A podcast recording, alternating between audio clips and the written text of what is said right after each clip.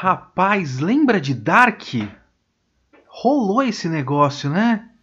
Vou ter que lembrar também, porque o Kitsune da semana é a terceira temporada de Dark.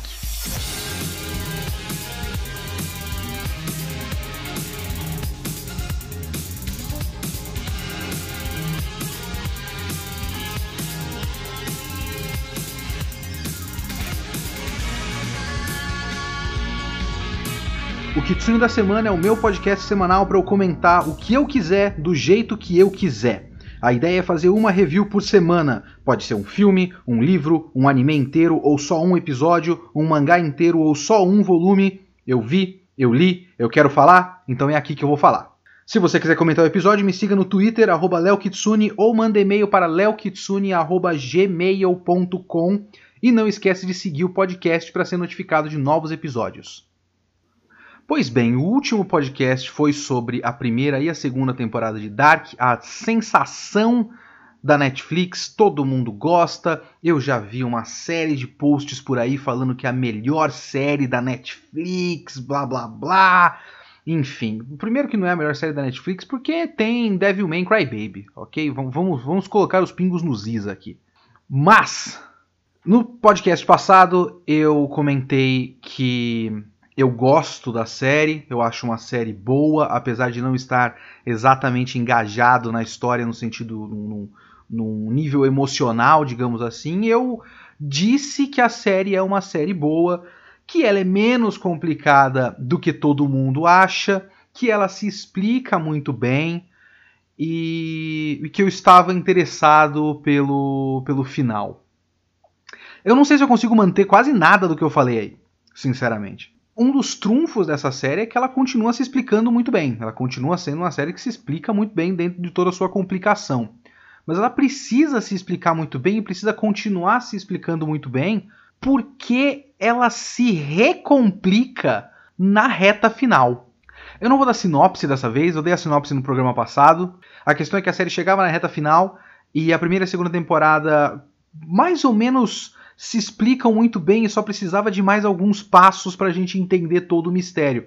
Entender o que é o Sic Mundus, entender como o, o, Jonas chega no ponto que ele chegou e tudo mais, algumas coisinhas que a gente ficava em dúvida.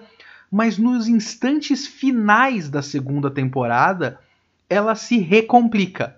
Ela adiciona uma etapa a mais, um mistério a mais, que é um outro mundo! Chega uma outra Marta! De franja dessa vez. E ela muda completamente a nossa ideia da série. E a primeira coisa que a terceira temporada faz é aumentar mais ainda esse nível de complicação, colocando um, um personagem completamente novo, que é aquele cara que tem três versões dele, né, em diferentes momentos da vida dele. Ele criança, ele adulto e ele velho. Ele não tem nome, ele é só um mistério. Muitos personagens de Dark são basicamente mistérios, é isso que eles são. Então é isso, a primeira coisa que acontece na última temporada é que você é pego no contrapé, você é tirado da sua zona de conforto, você percebe, a, você é treinado a, a perceber que nada vai ser simples. E isso é legal até. No papel, muita coisa que a última temporada de Dark faz é legal, eu, inclusive, já vi uma versão muito boa de tudo isso que Dark faz na última temporada. Eu vou insistir nisso, meus amigos. Lost, a última temporada de Lost, é muito parecida com a última temporada de Dark. Conceitualmente, inclusive, é muito parecida. A jogada final de fazer toda uma série que envolve viagem no tempo e flashbacks para diferentes pontos na vida de vários personagens e aí no fim você tem uma outra versão da vida deles e você demora um pouco para entender, é até melhor realizada no Lost, que você passa a, o fim da temporada inteira, metade da última temporada inteira, tentando entender o que é aquilo que você está vendo, até você sacar o que é aquilo que você está vendo. E aí a recompensa tá nisso. A última temporada de Dark é muito parecida com isso. Só que não é só isso. Porque a ficção científica de Dark, como eu tinha falado no último vídeo, ela é razoavelmente simples. Era, no caso, né? Eu estava comentando apenas a temporada 1 e 2. E a temporada 1 e 2 tem uma, uma ficção científica bem enxuta, digamos assim. Eu não vou dizer que ela é simples, né? Não dá para dizer que ela é simples exatamente, mas ela é enxuta. Ela tem basicamente um recurso, uma ideia, um conceito, que é o tal do paradoxo de Bootstrap, que é o fato de que tem viagem no tempo e que as coisas não têm exatamente uma origem, porque é, as coisas são origem delas mesmas, que nem a própria máquina do tempo, que o livro, na verdade, né, o melhor exemplo no, na primeira e segunda temporada é o livro do Tannhaus, que ele foi escrito por ele porque ele recebeu o livro já escrito e aí ele escreve o livro que é de autoria dele. Mas quem escreveu primeiro? Ninguém escreveu primeiro. E tudo isso tem a ver com, com a mensagem da história e tudo mais. Então é basicamente viagem no tempo fechada num circuito e limitada a certas datas específicas, tirando algumas poucas pessoas que podem sair dessas datas. Se você passa por aquela única passagem que tem viagem no tempo, você vai apenas para certas datas específicas no espaço de 33 anos. E assim, isso já era complicado o suficiente e já tinha sido muito bem explicado na primeira e na segunda temporada. Então você termina a segunda temporada com um novo conceito, o um novo mundo. Ao longo dessa última temporada, esses conceitos vão empilhando. Então você tinha antes a viagem no tempo, com os 33 anos, depois você tem um segundo mundo. Mais pra frente, lá pelo sexto episódio, mais ou menos, você tem é, pelo menos melhor explicada a ideia de que existem ramificações, então as escolhas criam mundos paralelos, e isso dentro de cada mundo, porque tem uma, vamos chamar assim, eu vou usar a terminologia Carol Moreira. Abraço para Carol Moreira, me ajudou muito os vídeos dela, principalmente porque eu terminei a terceira temporada lá para segunda-feira passada, mais ou menos. Assim, maratonei, vi quatro episódios por dia e vi toda a temporada em dois dias. Aí eu completamente esqueci. Um, um seriado completamente esquecível para mim. Aí depois eu fui ver os vídeos da Carol Moreira, que ela explica muito bem todos os, os episódios. Eu consegui relembrar tudo que, que eu passei raiva nessa temporada. Muito obrigado, Carol Moreira. E eu vou usar a terminologia Carol Moreira, que é Terra 1, Terra 2.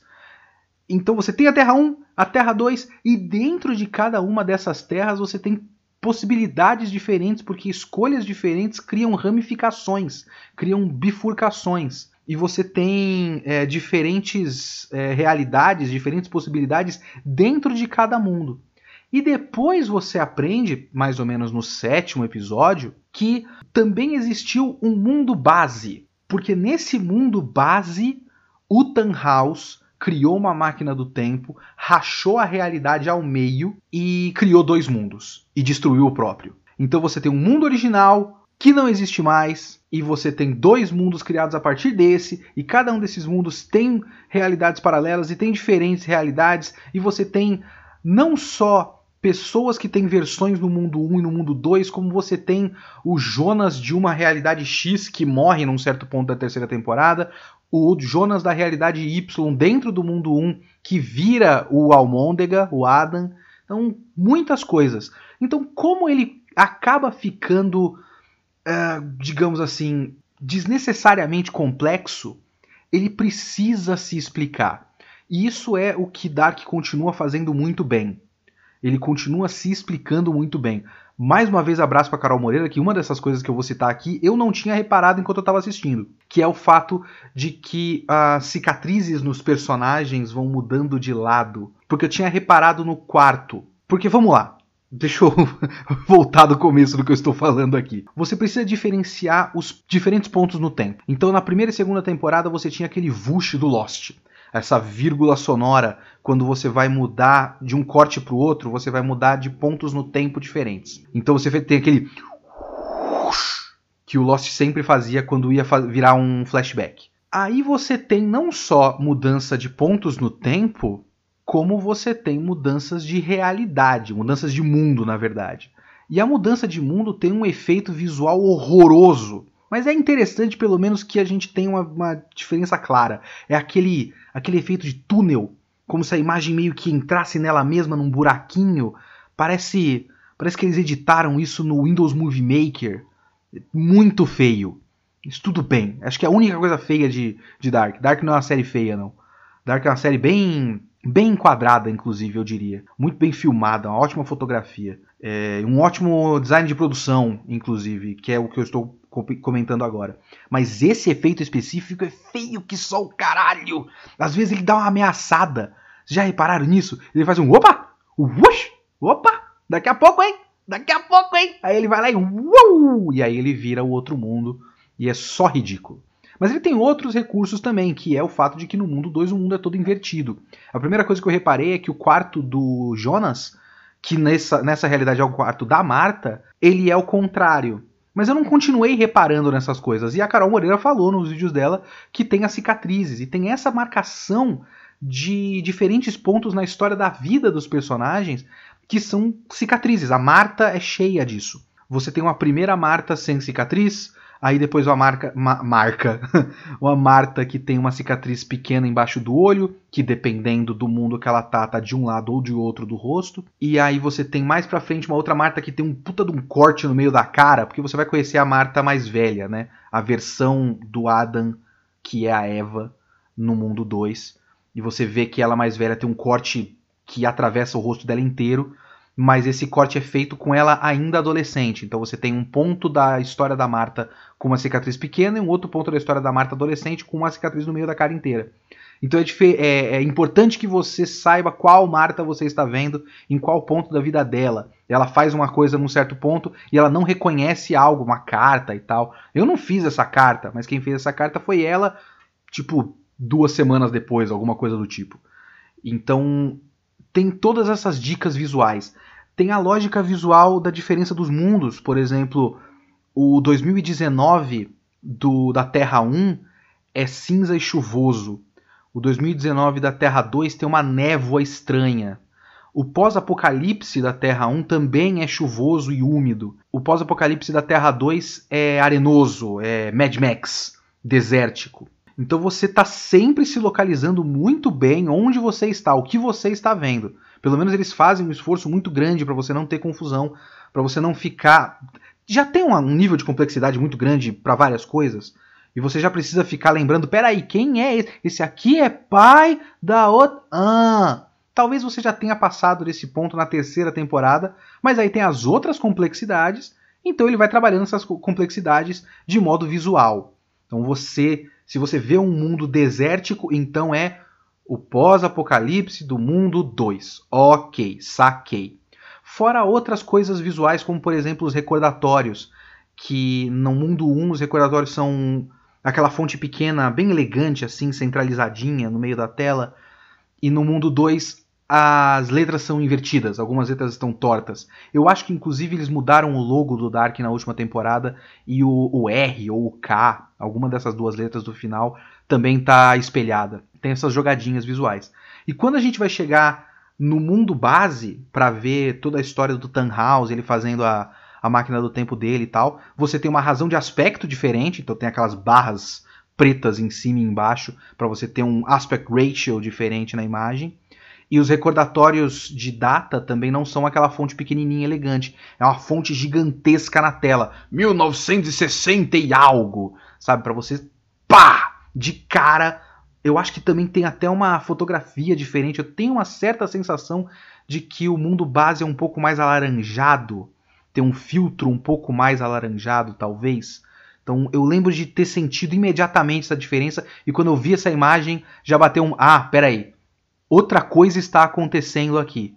Então essas coisas de Dark são, a gente tem que bater palma. Essas coisas de Dark são realmente muito inteligentes, muito bem feitas, são necessárias no fim das, no fim das contas. O maior trunfo de Dark é um trunfo estrutural narrativo. Eu vi um site dizendo que Dark é um grande triunfo narrativo. Eu concordo, mas eu também acho que Lost fez tudo isso faz uns 10 anos. Talvez não tão rebuscado visualmente e com certeza muito menos coerente e coeso como eu disse no episódio passado, por conta de diferenças de ambiente de produção, mas Lost já fez tudo isso, gente. Então a história se recomplica, vai expandindo, vai ficando cada vez mais cheia de conceitos e cada vez mais cheia de mistérios.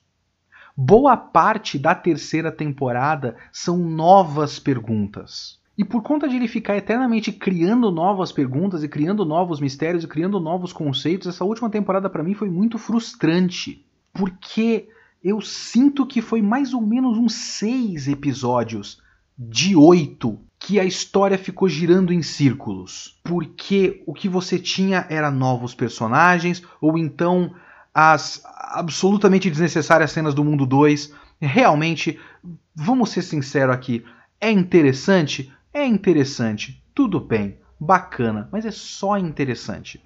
Não é exatamente necessário. A ideia de que existe um mundo 2 é necessária. Acompanhar o mundo 2, não. O primeiro episódio inteiro é basicamente uma curiosidade. É um olha só, nessa realidade é diferente. O quarto do Jonas é diferente. O Jonas nesse mundo é a Marta. Olha só como o Uri é ainda mais boy lixo nesse mundo. Então é só uma coleção de curiosidades pra gente ver como é esse mundo diferente. Então a Marta sem o Jonas namora com um moleque que é irmão do Eric Obendorf. Essas coisas. Tipo, oh, o Alexander tem barba no mundo 2. Uau!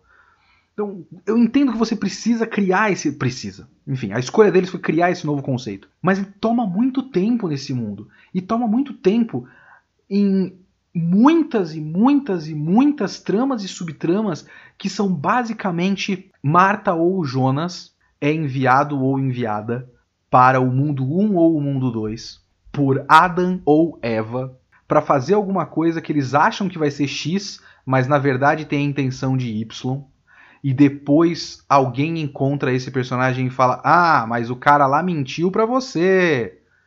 E vários, vários discursos que são a mesma merda. Eu não sei quantas vezes a gente ouviu o discurso de o fim é o começo, tudo está ligado, o nó, o nó não pode ser desfeito.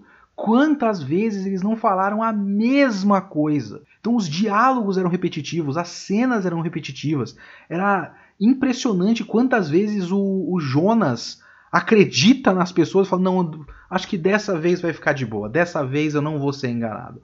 Acho que dessa vez o cara realmente quer desfazer o nó. Ah, meu Deus, ele não quer desfazer nó nenhum. Ah, mentiram para mim, como das outras 14 vezes. Ou não, porque a gente tem que ver também que de repente aqueles personagens não passaram por, pelas coisas que a gente viu tantas vezes quanto a gente viu. Ah, uma coisa que, mais uma vez, a Carol Moreira, abraço para a Carol Moreira, falou no vídeo dela da, do último episódio, é que o Jonas do último episódio, o Jonas que faz a decisão final, ir para o mundo base impedir a invenção da máquina do tempo, esse Jonas ficou sabendo da existência de um segundo mundo naquele momento, tipo, fazia cinco minutos, e rapidamente contaram para ele que na verdade tem um mundo base e ele já foi mandado para lá e ele destrói tudo. O que significa que esse Jonas, como é que é a vida dele? A vida dele foi a primeira temporada inteira, a segunda temporada inteira, um monte de coisa, ele tentando resolver.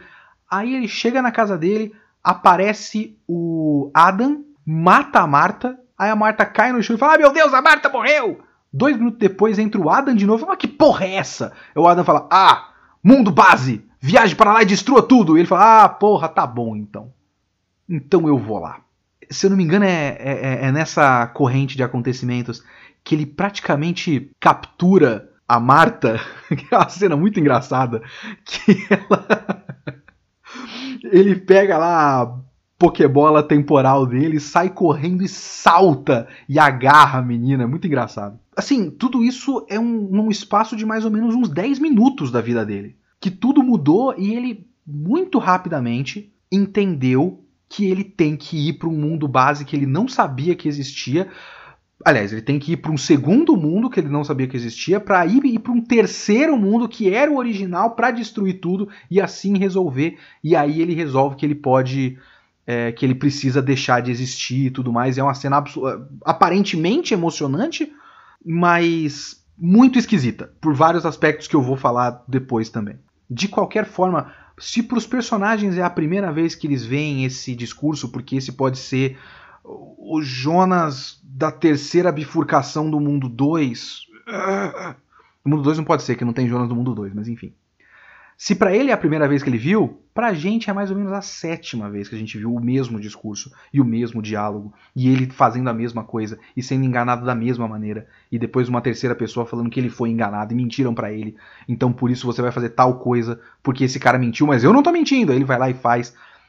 E a história fica nisso. por muitos episódios. São seis episódios, mais ou menos disso, até a gente ver a nova revelação do, da realidade alternativa da bifurcação e depois a nova revelação no sétimo episódio do mundo base e aí eles resolvem a história no último episódio, sabe? É muito esquisito. Eu lembro de ter gostado menos da primeira temporada de Dark do que da segunda, porque a primeira temporada de Dark é só um grande mistério. E aí a segunda as coisas começam a realmente andar.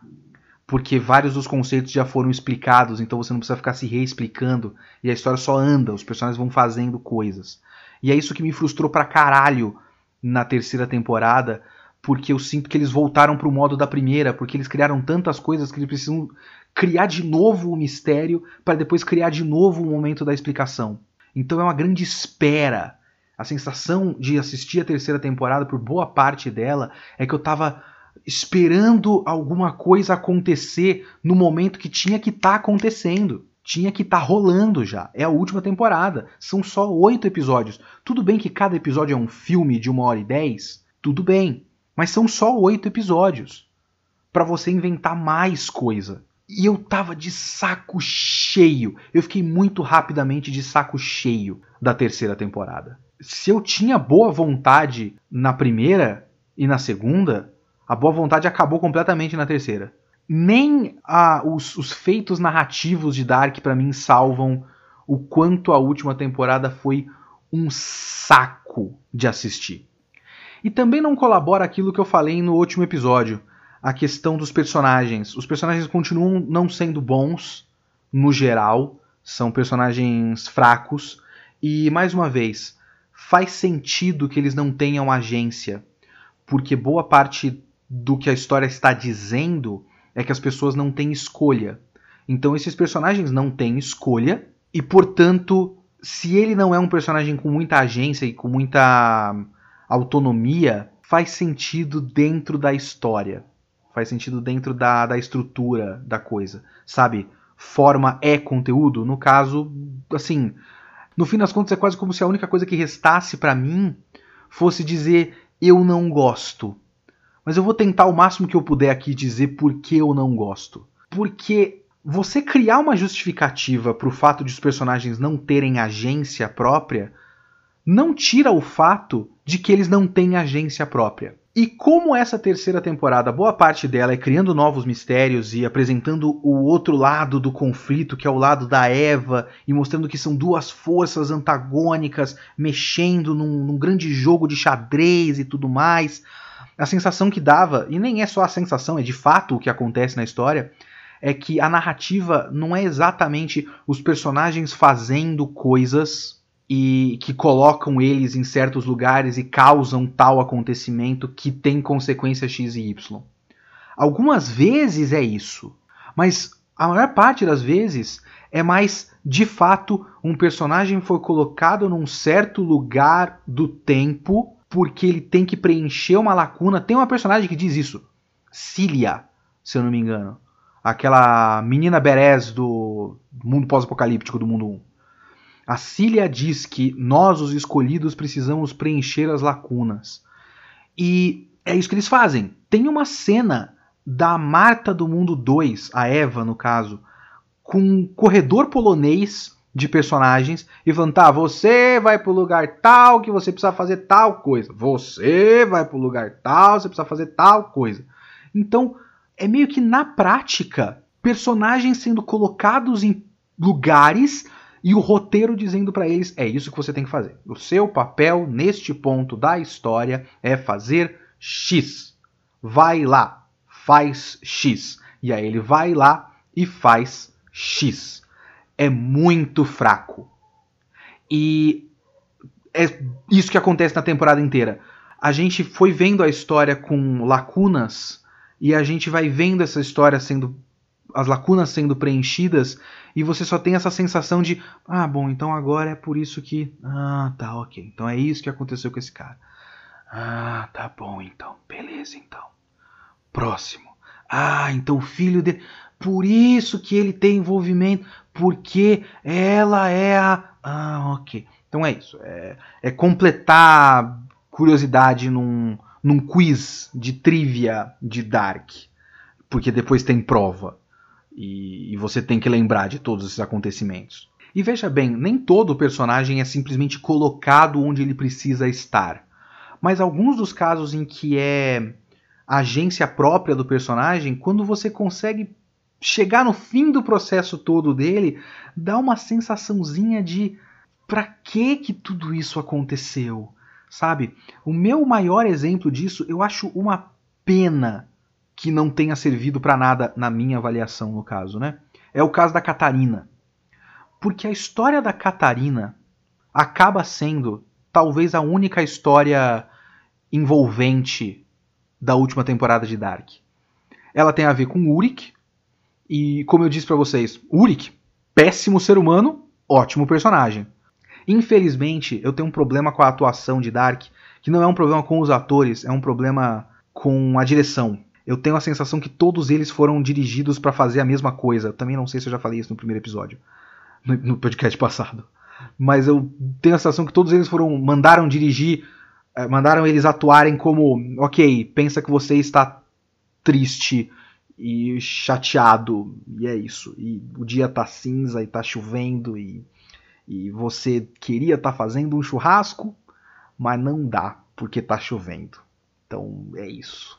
E aí todo mundo é meio, sabe, meio cabisbaixo e é meio que uniformemente cabisbaixo e não muda, não tem, não tem mudança de textura, não tem mudança de nível todos eles são a mesma coisa, todas as cenas têm o mesmo clima. Há quem chame isso de coerência, eu chamo isso só de chato pra caralho, na maior parte do tempo. Porque você precisa de um pouco de contraste, sabe?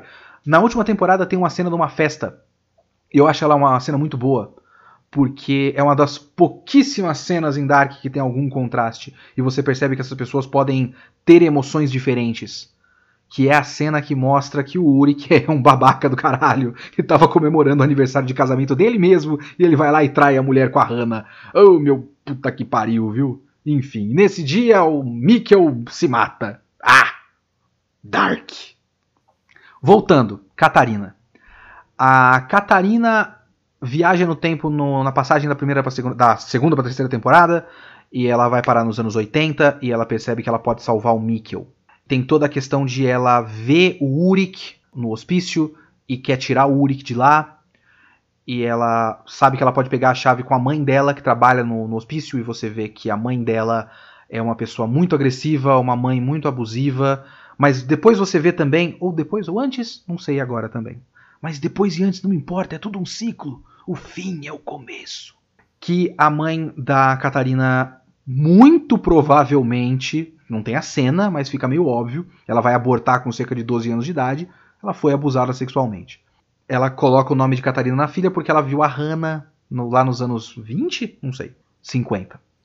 Ela viu a Hannah nos anos 50, que está se passando por Catarina Nielsen, e fala: Ah, Catarina, nome bonito, vou dar o nome para minha filha depois. E dá o nome da Catarina de Catarina por causa da Hannah. É tudo uma grande ironia, ah, olha só como esse mundo é.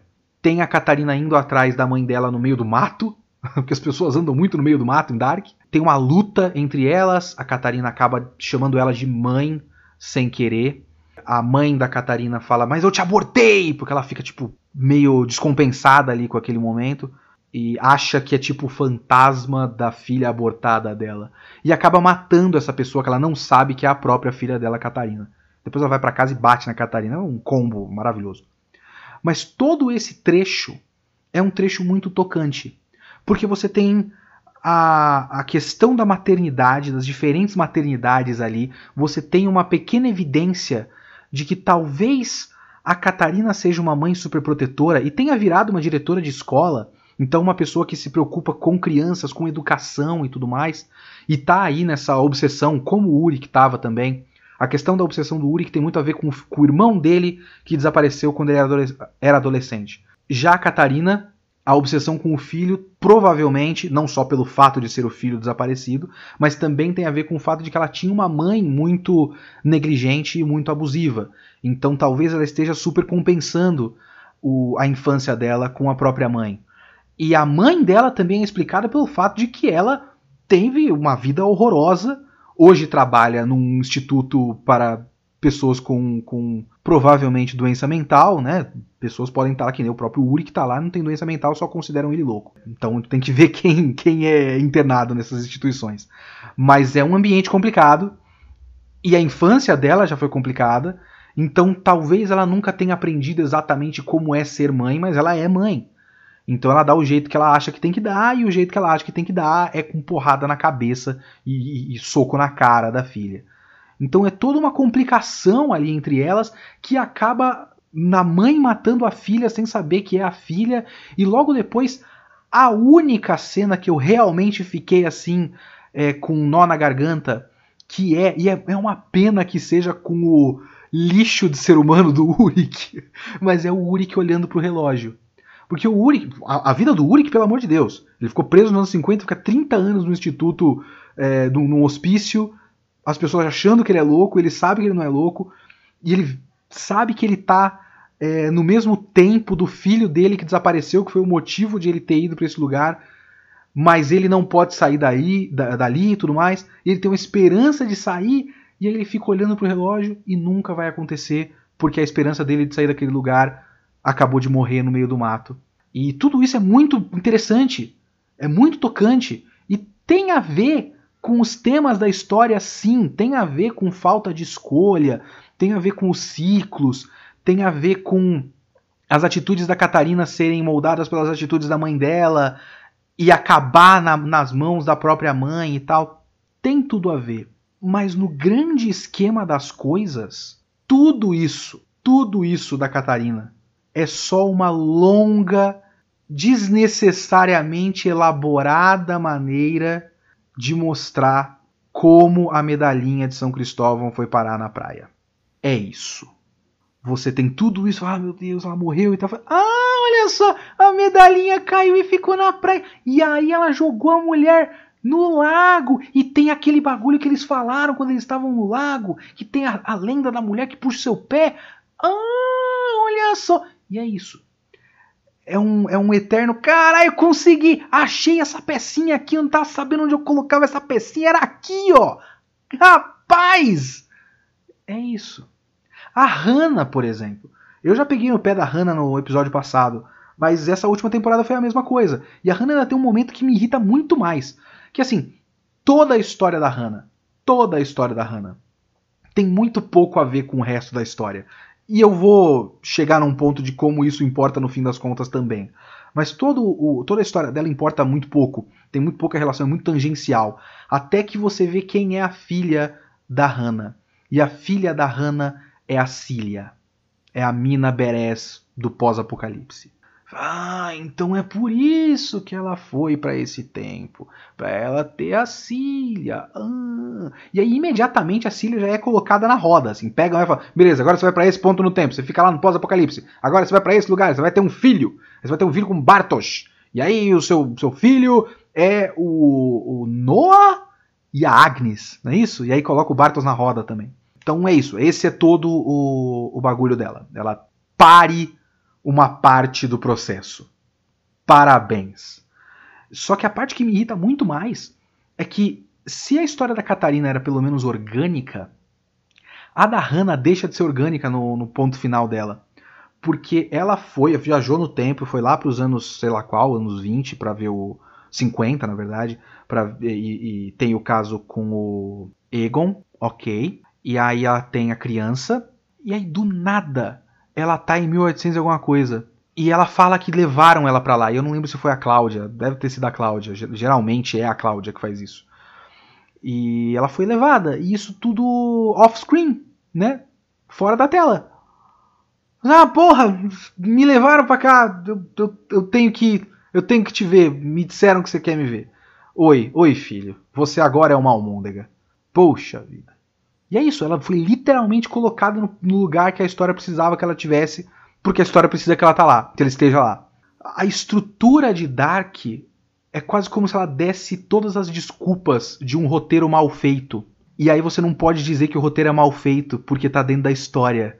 Você não pode exatamente apontar o dedo e dizer: "Ah, por que, que ela tá aí?" Não tem nenhuma justificativa, é só porque a história precisa. Porque a justificativa é exatamente isso Sim, a história precisa. Lacunas precisam ser preenchidas. Literalmente, o Adam e a Eva falam isso. A Cláudia vai e coloca pessoas no lugar que elas precisam estar, porque as lacunas precisam ser preenchidas. Essa é a história. Isso é muito frustrante. Porque não é uma história boa, mas é uma história com ótimas desculpas para si mesma.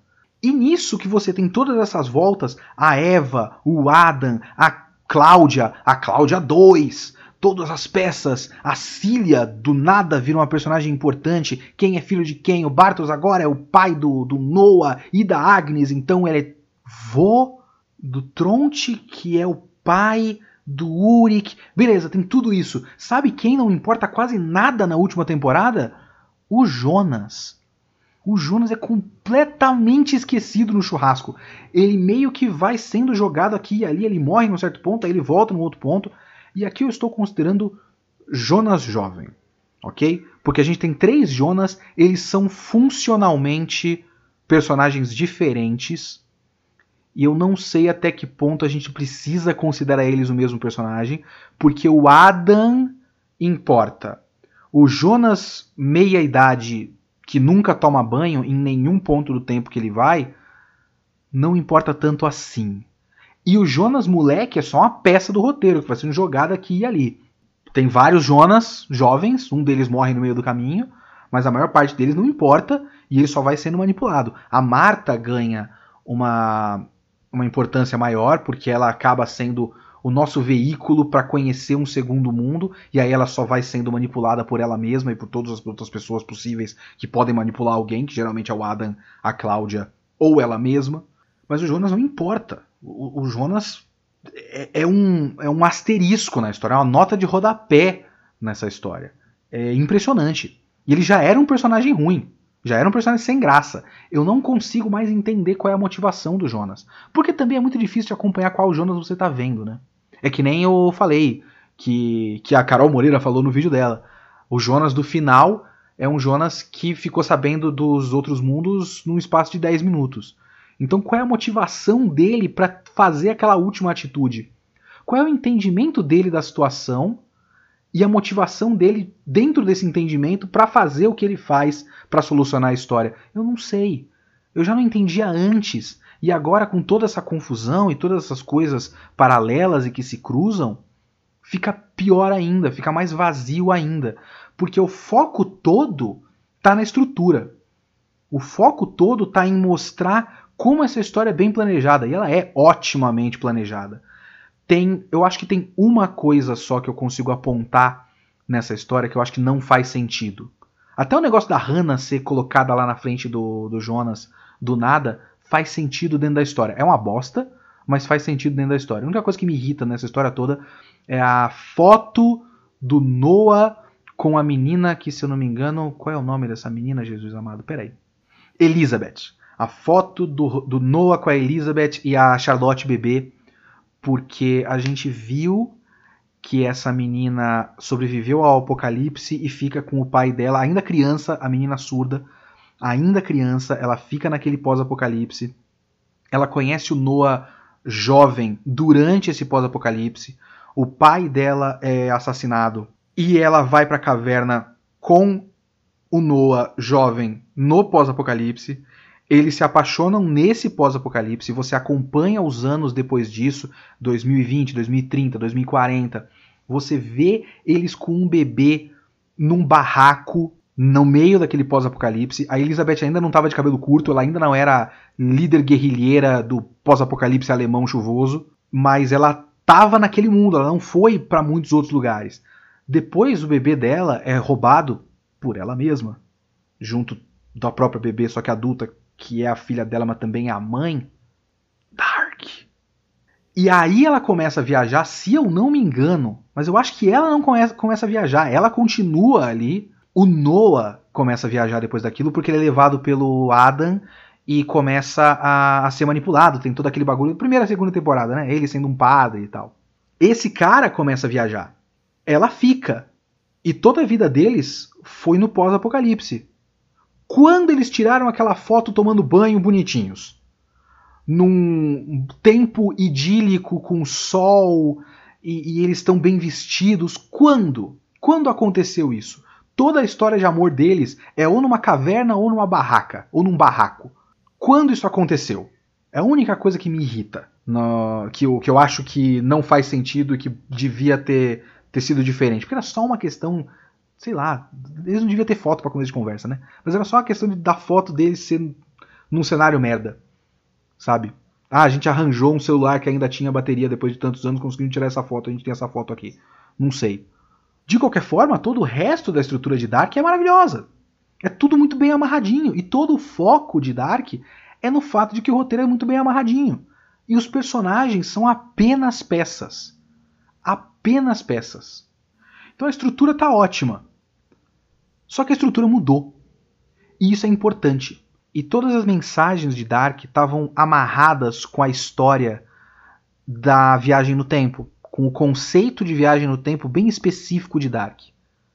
Só que não é mais só isso.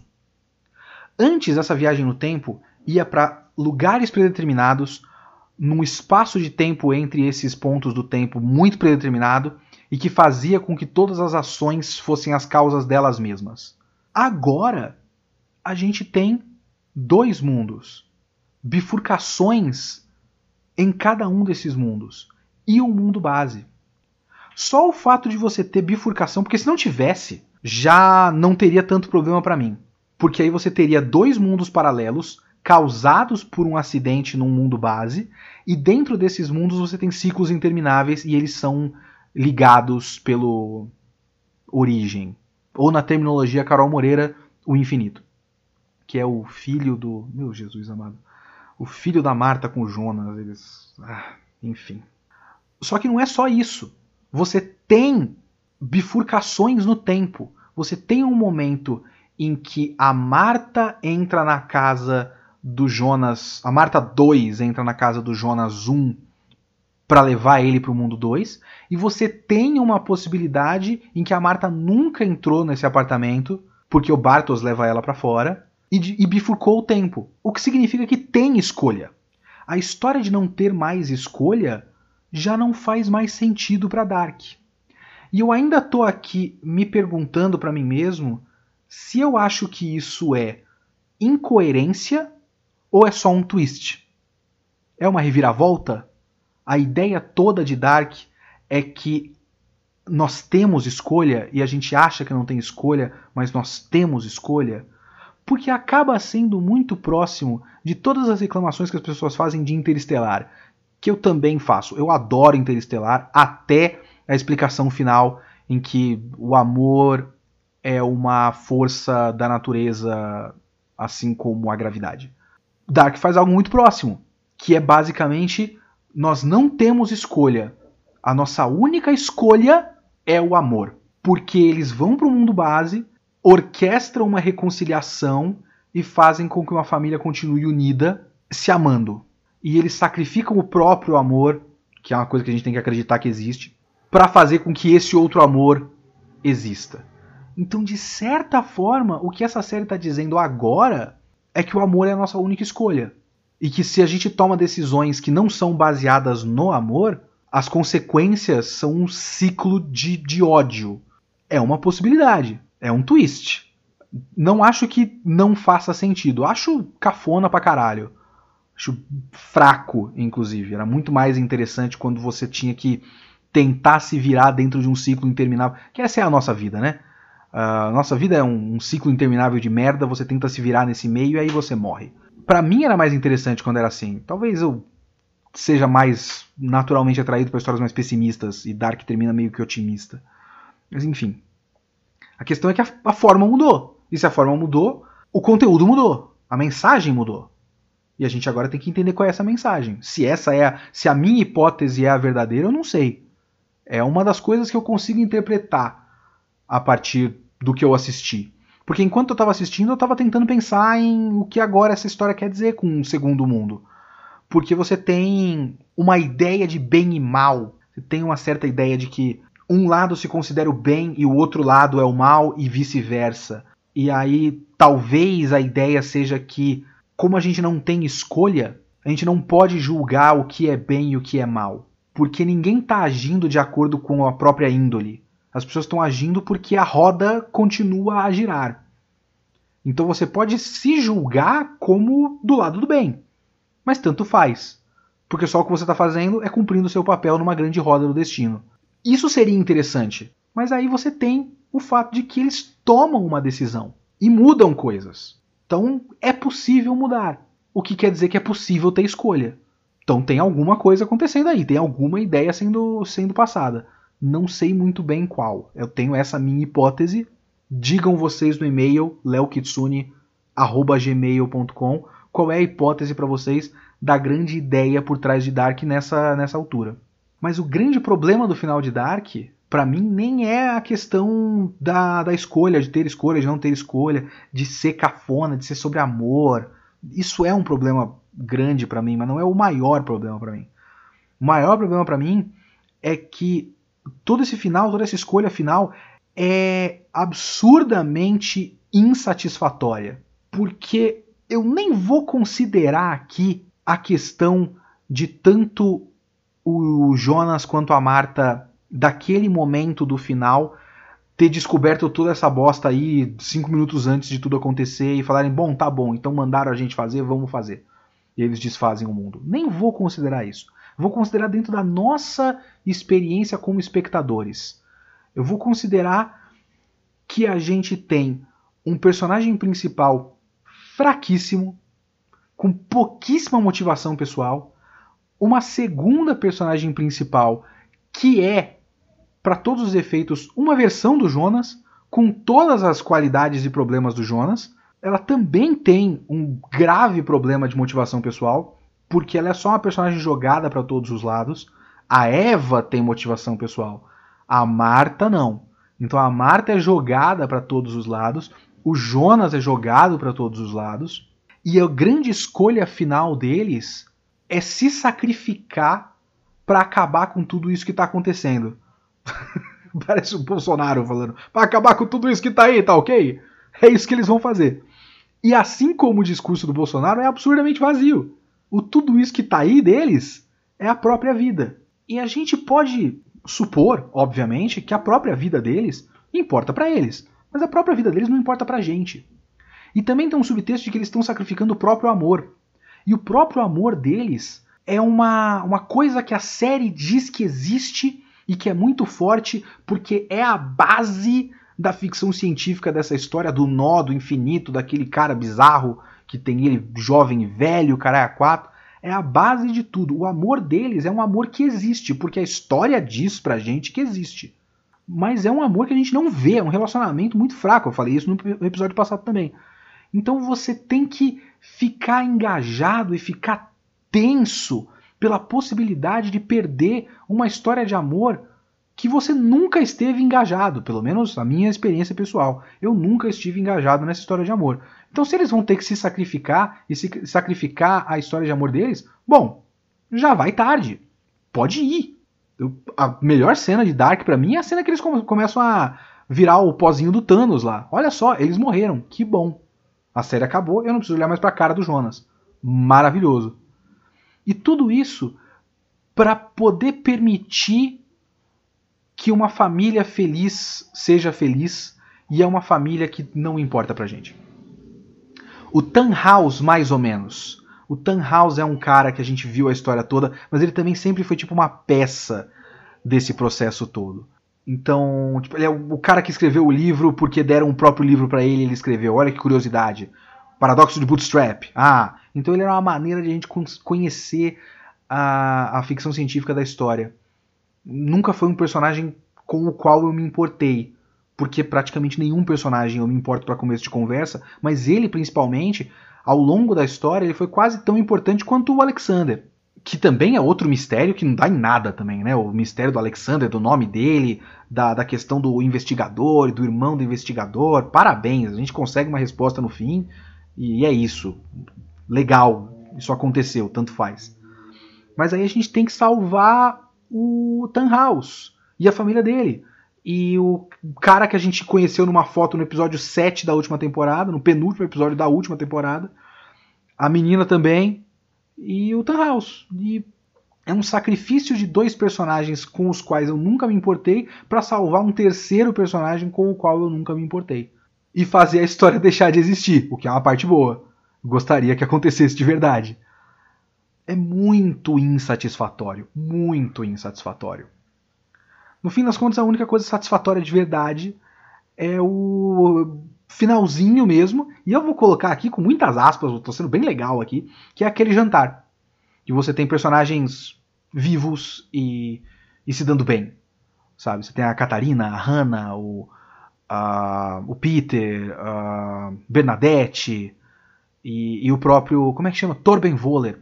Que, ok, vou bater o martelo aqui. Melhor coisa de Dark não revelarem o mistério do olho do Torben Voller. Achei maravilhoso, porque parece que importa a série toda, e ele vai falando, tá bom, eu conto agora. E aí ele é interrompido e nunca conta e a série acaba. Obrigado. Obrigado, Dark. Isso, isso eu gostei. Mas. E aí você tem aquele, aquele é, jantar no final, que é um bagulho curioso, porque boa parte da experiência Dark é você ficar fazendo essa árvore genealógica e ligando os pontos e formando o seu próprio painel com, com barbante, parecendo um maluco. E você começa a perceber, depois de um certo ponto, que alguns personagens não estão relacionados com o loop.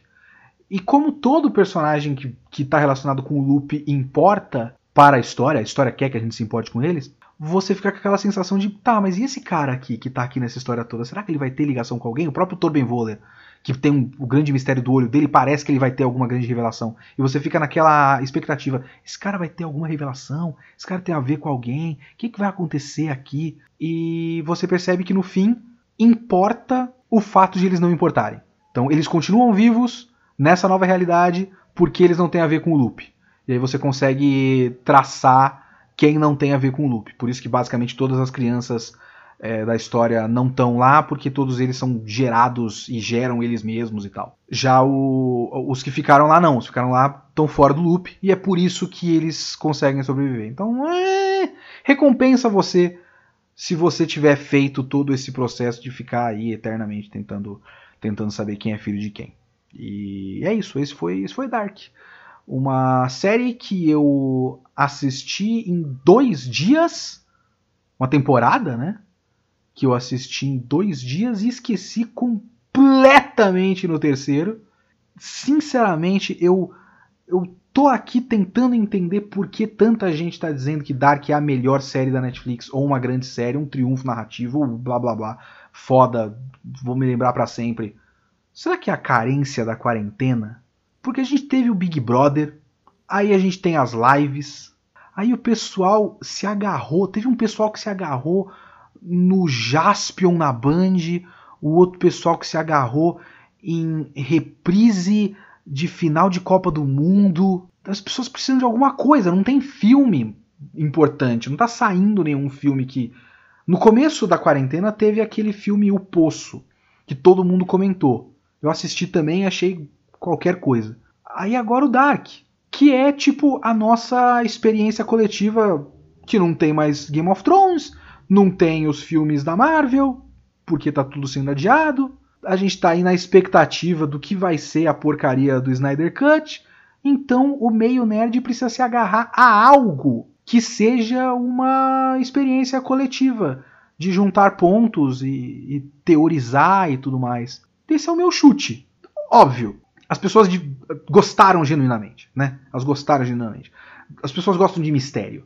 Dark tem um grande trunfo que é, ele tem muitos mistérios, mas ele é curto. Então, se você pegasse Dark hoje, você terminava muito rapidamente. Tipo, eu vou fazer a minha comparação com Lost de novo. Se eu fosse assistir Lost, são seis temporadas longas.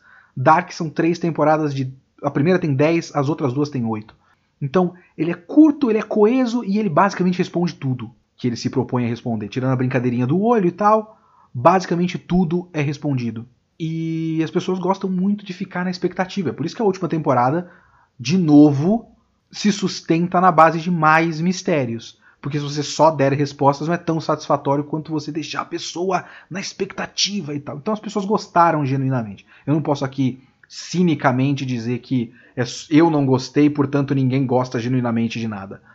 Mas eu realmente fico bolado com o quanto Dark pegou as pessoas e o quanto não se sustenta e o quanto ele conseguiu, para mim, se implodir na última temporada. E ainda tanta gente achar o máximo essa última temporada. Não sei lá, talvez eu esteja errado, é só isso.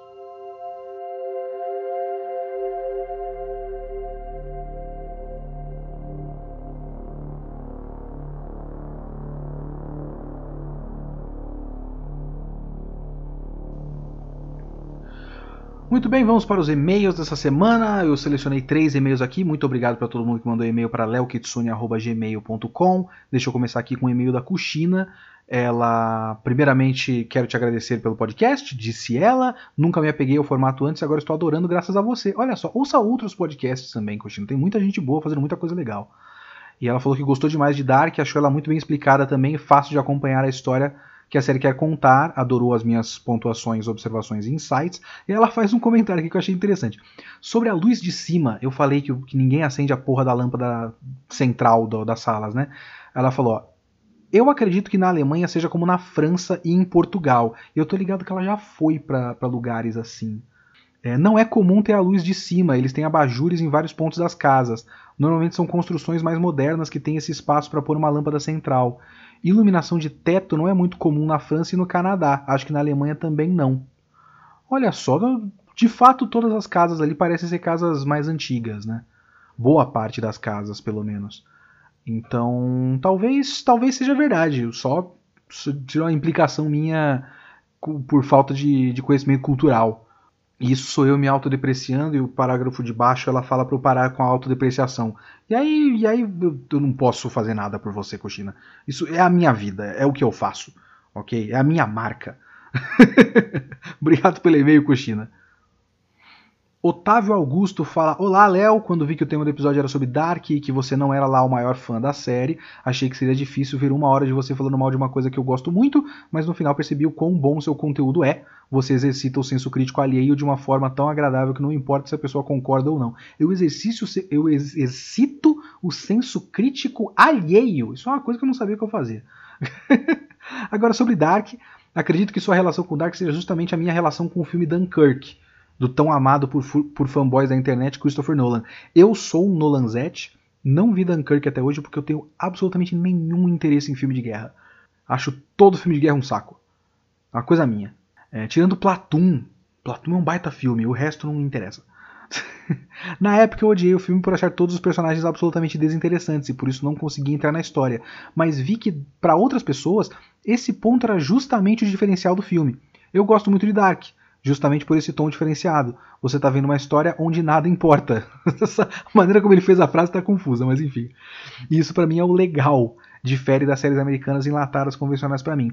E eu achei isso curioso porque talvez para algumas pessoas o foco demais em personagem possa acabar num, num certo melodrama. Então talvez para muitas pessoas Dark seja legal justamente porque eles não precisam ficar se preocupando demais com o quanto o Jonas é afetado emocionalmente por X ou Y. Tem uma história com um esquema legal e com um mistério legal, e ele pode focar nesse mistério legal. Não precisa ficar tocado com, com momentos é, pessoais de ninguém. Então isso é um ponto de vista que eu acho curioso e eu acho possível. Talvez seja isso que você está falando, Otávio Augusto. É, e talvez existam pessoas que, que gostam também, não mais até, né? Mas também gostam de histórias que sejam apenas focada em mecânica, em funcionamento e tudo mais. A gente é velho de guerra do shonen de porrada, né? Então a gente vê um, todo um pessoal que está muito mais focado em como vai ser o poder de X e Y e o quanto esse poder faz sentido dentro desse mundo e não exatamente pelo que o tal do poder significa para o personagem. Então é um, um, modo de aproveitar ficção que não chega a ser tão incomum até. Então, então tá. Entendo. Achei interessante. Obrigado pelo e-mail, Otávio. O JP Correia mandou para mim aqui, olá Kitsune, como vai? Terminei de assistir as duas primeiras temporadas de Dark semana passada. Não sei se você já teve essa sensação, mas eu fico em dúvida se eu fui implicante com a série, do tipo, vamos ver se é tudo isso mesmo, ou se ela não é só isso tudo mesmo. Por causa de memes e amigos compartilhavam na minha rede sobre a série, fui com a expectativa de ser complexa e acabei me decepcionando. Achei que ela se explica demais, assim como você disse, e a cada dois episódios tinha um momento que eu falava com a minha namorada com quem eu estava assistindo. Isso já foi mostrado, não precisava dessa fala e tal.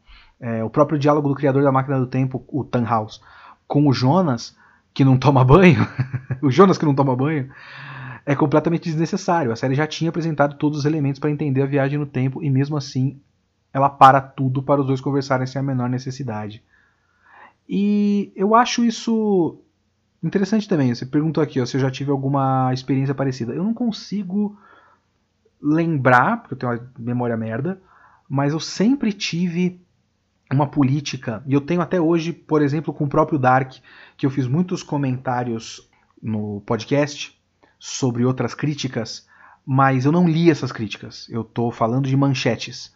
Eu tento não ler, não ver outras reviews e tal, antes de eu fazer a minha, caso eu vá fazer a minha, porque eu não quero ter a minha opinião influenciada. Eu tenho isso. E eu fico muito puto quando eu percebo que isso está acontecendo. Porque já aconteceu comigo, só não vou conseguir dar um exemplo específico. Mas eu fico muito puto quando eu estou vendo e, por exemplo, estou vendo com alguém, algum amigo, namorada, e a pessoa fala certa coisa, uma opinião dela, e eu percebo que a minha mudou.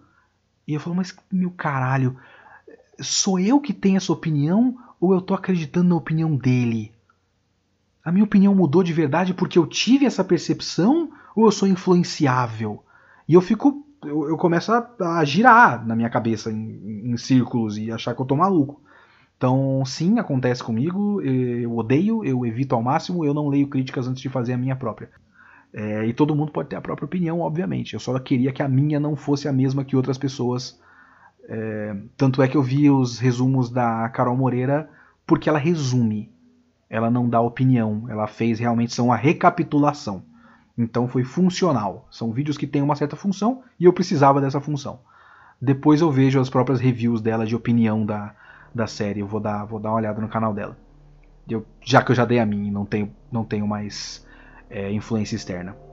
Mas sim, acontece. E é uma merda. Eu odeio.